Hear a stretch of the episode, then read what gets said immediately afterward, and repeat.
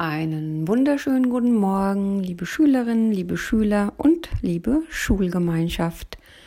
Ich hoffe, ihr hattet eine schöne Osterzeit, habt die Ferien genossen und seid nun gut erholt für die nächste Runde.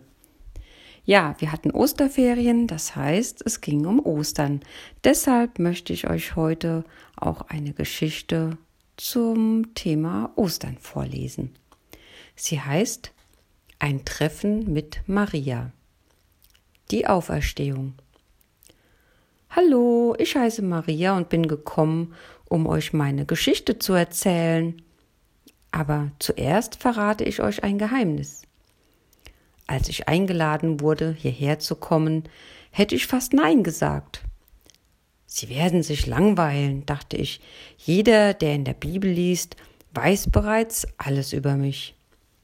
Doch dann erinnerte ich mich daran, wie viele verschiedene Marias es im Neuen Testament gibt und wie schwierig es ist, sie auseinanderzuhalten. Darum habe ich mich nun doch entschieden, euch zu besuchen. Hier bin ich nun, bereit, euch eure Maria-Fragen zu beantworten. Also, ich bin nicht Maria, die Mutter von Jesus. Auch bin ich nicht Maria, die Mutter von Jakobus und Johannes noch bin ich Maria, die Schwester von Martha und Lazarus, die Jesus in Bethanien zu besuchen pflegt. Ich bin Maria Magdalena, die Maria, die von Jesus geheilt worden war. Bestimmt erinnerst du dich, dass es mir damals nicht gut ging.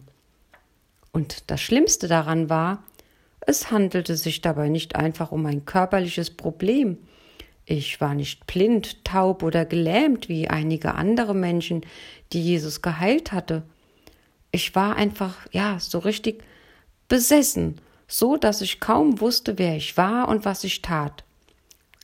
Haltet euch bloß von Maria Magdalena fern, sie ist von Dämonen besessen. So flüsterten die Leute. Doch dann, dann kam Jesus. Er war der erste Mensch, der mein verrücktes Verhalten verstand. Hilf mir, bitte, bitte hilf mir. Ich warf mich vor seine Füße. Jesus stieß mich nicht weg. Er schaute mich liebevoll an und befahl den Dämonen, meinen Körper augenblicklich zu verlassen. Die Menschen erzählten mir später, meine ganze Erscheinung habe sich innerhalb von Sekunden vollkommen verändert. Ich weiß nur noch, dass ich mich seit Jahren zum ersten Mal wirklich frei fühlte. Und nun, was sollte ich wohl mit meiner neu gefundenen Freiheit anfangen? Nun, die Antwort ist logisch. Ich verdankte sie Jesus und darum entschied ich mich, ihm ganz nachzufolgen. Viele Menschen wissen, dass Jesus mit zwölf Jüngern gearbeitet hat. Oft können sie mindestens vier von ihnen sogar mit Namen nennen. Aber es ist ihnen nicht bewusst, dass es auch eine Gruppe von Frauen gab, die bei Jesus waren und ihn von ganzem Herzen unterstützten. Da war ich, meine Freundin Johanna und eine andere Freundin namens Susanna. Auch Maria, die Mutter von Jakobus und Johannes, und einige andere waren dabei. Wie die zwölf Jünger glaubten auch wir, dass Jesus mehr war als ein ausgezeichneter Lehrer. Wie sie freuten auch wir uns auf die Zeit, da er König werden würde. Und dann, ja, dann brach plötzlich unsere ganze Welt zusammen. Ich nehme an, du weißt warum. Oder muss ich dir erzählen, was Jesus zugestoßen war? Ach, wenn ich mich heute daran erinnere, denke ich, wir hätten darauf vorbereitet sein müssen. Er war bei den religiösen Führern verhasst. Sie wollten ihn umbringen, das wussten wir. Aber dass es ihnen wirklich gelingen würde, das hätten wir niemals gedacht. Der Tag, an dem Jesus gekreuzigt wurde, war der schlimmste in meinem ganzen Leben. Ich war dort mit Maria, seiner Mutter und der Mutter von Jakobus und Johannes. Wir haben alles gesehen. Die Nägel, die Dornenkrone Sechs lange quälende Stunden sahen wir Jesus am Kreuz hängen. Wir beobachteten, wie sich der Himmel plötzlich verdunkelte und hörten ihn dann zu Gott schreien. Dann sank sein Kopf nach vorne und er starb.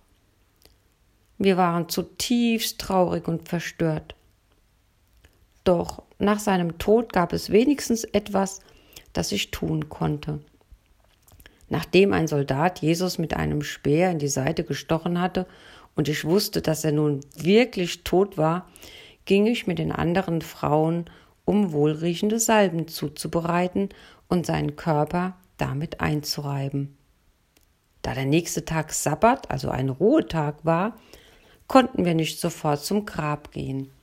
So verabredeten wir uns für Sonntag in der Früh. Der Gedanke, Jesus ein letztes Mal wiederzusehen, half mir, die nächsten 24 Stunden zu überstehen. Sein Tod ist ein Sieg, sagte ich mir immer wieder.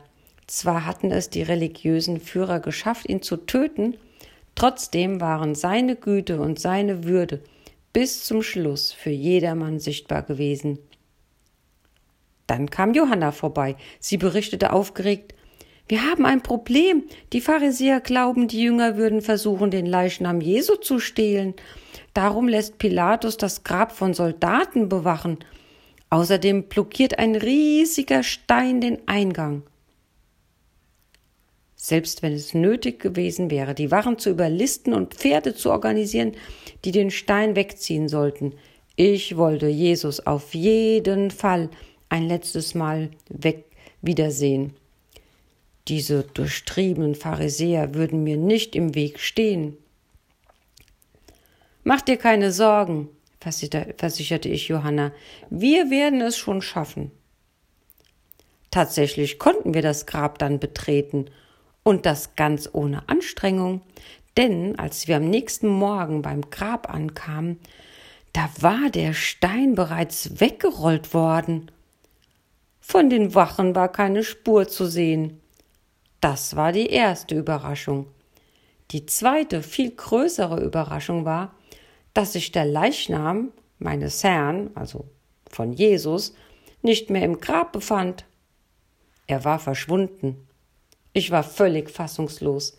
Obwohl zwei Männer mit weißen Gewändern erschienen und sagten, Jesus sei auferstanden, konnte ich es doch nicht glauben. Ich war hin und her gerissen. Auf der einen Seite hoffte ich, diese Männer hätten recht und mein Meister wäre wirklich am Leben. Auf der anderen Seite konnte ich mir gut vorstellen, dass sein Körper vielleicht gestohlen worden war. Als die anderen bereits gegangen waren, saß ich noch immer vor dem Grab und weinte. Mit den anderen meine ich nicht nur die Frauen, auch Petrus und Johannes waren im Garten gewesen. Ja, und dann, dann passierte es. Weil mein Blick von den Tränen getrübt war, erkannte ich ihn am Anfang gar nicht. Ich meine, ich dachte, es wäre der Gärtner. Deshalb erkundigte ich mich, wo ich den Körper meines Meisters, also von Jesus, wiederfinden könnte. Maria, sagte er. Als ich seine Stimme hörte, wusste ich es. Es war Jesus, der mit mir im Garten war, lebendig, aber auf eine ganz neue Art lebendig, lebendig für ewig, lebendig wie nur jemand sein kann, der den Tod für immer besiegt hat. Ja, das ist also meine Geschichte. Und wenn du dich mal fragst, was Jesus wohl als erstes am Ostermorgen gesagt hat, so erinnerst du dich hoffentlich daran, dass es mein Name war. Hoffentlich weißt du jetzt, welche Maria aus dem Neuen Testament ich bin. Aber wenn du das vergisst, ist es nicht so schlimm. Wer ich bin und was ich erlebt habe, ist nicht so wichtig.